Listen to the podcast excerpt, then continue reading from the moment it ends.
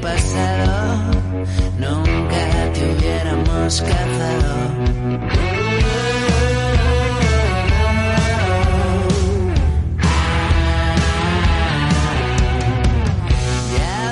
Vamos con el análisis de cierre de esta sesión en la Bolsa Española de, la mano de Carlos Ladero, analista de GPM. Hola Carlos, ¿qué tal? Muy buenas tardes. ¿Qué? Buenas tardes. Bueno, ¿qué, ha sido lo más interesante esta jornada de recortes generalizados aquí en Europa y con los inversores en modo compás de espera? Hemos tenido referencias macro, por ejemplo, datos de confianza empresarial en Alemania, de inflación y a la espera de lo que suceda en Estados Unidos con noticias de las actas de la FED. Bueno, pues yo creo que, en cuanto a los datos que hemos tenido en Europa, pues la verdad es que, que, bastante en línea con lo esperado, ¿no? Una inflación que parece que se va manteniendo y, y que, bueno, pues que, parece que, estemos en torno a un 8%, pues, pues nos alegra, ¿no? Lo cual no, no debería ser así. Pero bueno, yo creo que para lo que hemos pasado, pues no está mal, ¿no? En el caso de las actas de la FED, pues un poco esperando un poco lo mismo, ¿no? Estamos viendo a ver qué movimientos tienen los bancos centrales con tipos de interés, ¿vale? Y si, y si vemos en el medio largo plazo que esa inflación se pueda, se pueda, se pueda mantener o cuanto menos bajar y a partir de ahí empezar otra vez a bajar tipos. Nosotros seguimos manteniendo algo que yo creo que nadie mantiene en el mercado, ¿no? que la situación que tenemos actual se va a mantener durante muchos años porque es lo normal que ha habido en los últimos 30 años, quizá en el mercado, ¿no? de, tipos de interés ¿no? y, de, y, de, una situación de inflación allá que sí que debería bajar. ¿no? Hemos visto estos mismos tipos con inflaciones del 1 y el 2%. ¿no? Creemos que eso es a lo que se tiende y se va a tender en el mercado, ¿no? con lo cual esperar que los tipos bajen y con eso bajen los tipos que estén pagando los países como el Estados Unidos por el bono a 10 años, yo creo que, que no lo vamos a ver. Entonces, bueno, pues para nosotros ese, ese es un poco el mensaje, ¿no? Y esa es la línea que vamos a seguir este año. Quien ha bajado esta jornada en bolsa ha sido Grifols. Más de un 10% de retroceso para la compañía cuando vemos que su presidente se marcha a los cuatro meses. ¿Cómo miran ustedes a un valor como este? Pues, eh, como digo, lo, es decir, lo, lo, que lo que llaman, y llamamos aquí en España la gobernanza, ¿no? Que, que bueno, pues en función del anglicismo que use se llama de una manera u otra, la verdad es que pesa mucho, ¿no? Pesa mucho sobre los inversores, sobre todo extranjeros, ¿no? Y ahora mismo lo que estamos viendo que Grifols, era un valor que se endeudó demasiado, una compañía que siempre nos ha gustado muchísimo, al fin y al cabo es un duopolio, pero que bueno, parece que, que no encuentra, ¿no? Quien, quien lleve el barco a buen puerto, ¿no? Y quien consiga, pues, eh, ejecutar ese plan de desinversión. Cuando esto pasa y los presidentes, en este caso los directores generales, cambian con tanta rapidez, eh, alguien, y sobre todo el que está invertido, piensa que algo debe haber dentro, ¿no? Cuando, cuando alguien dura cuatro meses. Entonces yo creo que, necesitamos, ¿no? Que, el mercado va a haber, vuelva a haber algo, algo de, cierta certidumbre, ¿no? Dentro del valor, sobre todo, y como digo, a nivel, a nivel gobernabilidad, ¿no? Y, dirección. Porque en cuanto a las cuentas, como digo, la compañía sigue siendo una, una de esas compañías que estaríamos, ¿no? Y además es un sector que nos gusta mucho. Pero bueno, mientras esto suceda, pues veremos volatilidad. Hmm. Tenemos eh, a Iberdrola también como protagonista de esta jornada por sus resultados del último ejercicio. ¿Qué, ¿Qué, es lo que más y lo que menos le ha convencido? ¿Y qué visión tiene ahora para la eléctrica? A ver, yo creo que estamos viendo, además, en todas las compañías que están teniendo unos resultados excelentes, ¿no? Es cierto que obviamente hay, hay bueno, casi todas, ¿no? Hay alguna que, como el caso de esa, que no han sido tan buenos, ¿no? Pero sí que, sí que creemos que todas estas compañías lo que están haciendo es prepararse, ¿no? Para, para, para el futuro. El futuro sigue siendo verde. Eh, nos estamos fijando muy mucho, ¿no? En, en, toda la parte, ¿no? Quizá a nivel regulatorio en España, toda esa parte impositiva, ¿no? Que, que estará estando algo los resultados de compañías, ¿vale? Más en el caso de Resort que Iberdrola. Y lo que sí que nosotros nos estamos fijando muy mucho, ¿vale? Es en, cuál va a ser su plan a futuro en, todo lo que es el plan de inversión en energía verde.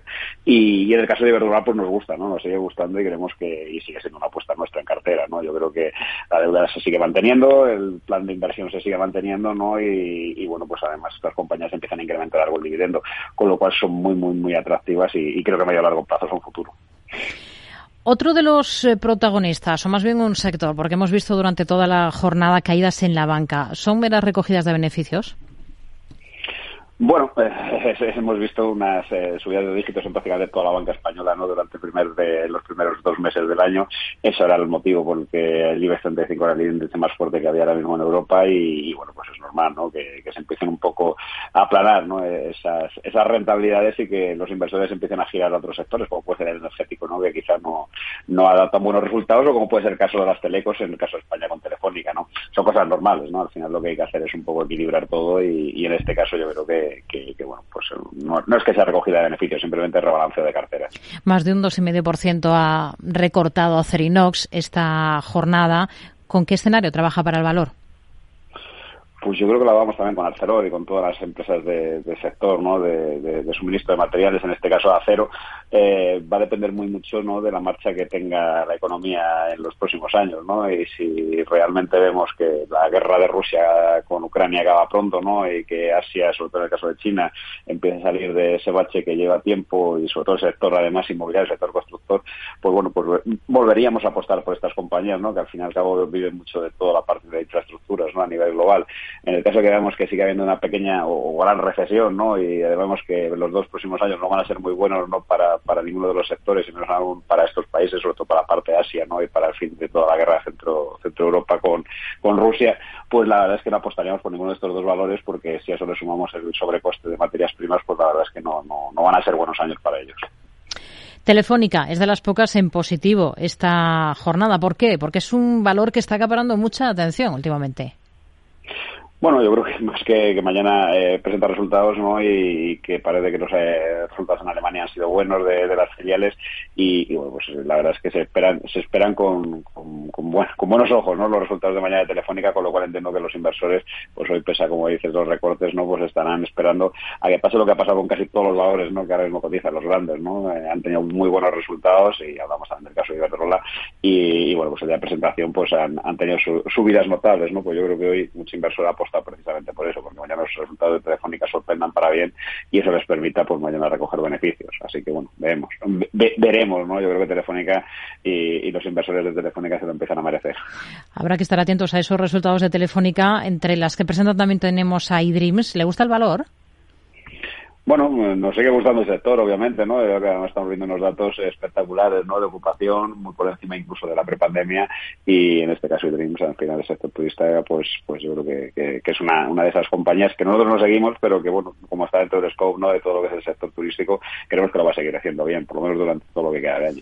¿Comenzaría a mirar a Duro Felguera, ahora que ha conseguido un par de socios industriales, o sigue siendo igual de complicada el futuro de la compañía? Hombre, menos complicado que cuando estuvo a punto de desaparecer, obviamente, ¿no? Eh, con socios industriales, pues mejor. Al final su cartera sigue siendo buena, ¿no? Sigue siendo una compañía con, con, capacidad de crecimiento. El problema es que, bueno, sigue estando muy endeudada, ¿no? Y al final están en un proceso, ¿no? De reestructuración total. Volvemos a lo mismo, ya lo hemos hablado muchas veces, ¿no? Si apostamos por, por, por, estas compañías y, pensamos que no se van a ir a, disolución, es el momento, ¿no? De entrar en ellas. Ya lo vimos en, algunos otros valores, ¿no? Eh, si pensamos que no y que simplemente, bueno, pues es un poco el, alargar la agonía, pues deberíamos estar fuera. Nosotros no estamos ahora mismo invertidos en Toro Felguera, pero bueno, vamos a darle eh, cierto plazo, ¿no? A ver, a ver cómo van haciendo las cosas y cómo se va resolviendo los problemas que tienen de deuda internos. Carlos Ladero, analista de GPM, gracias. Muy buenas tardes. Gracias a ti.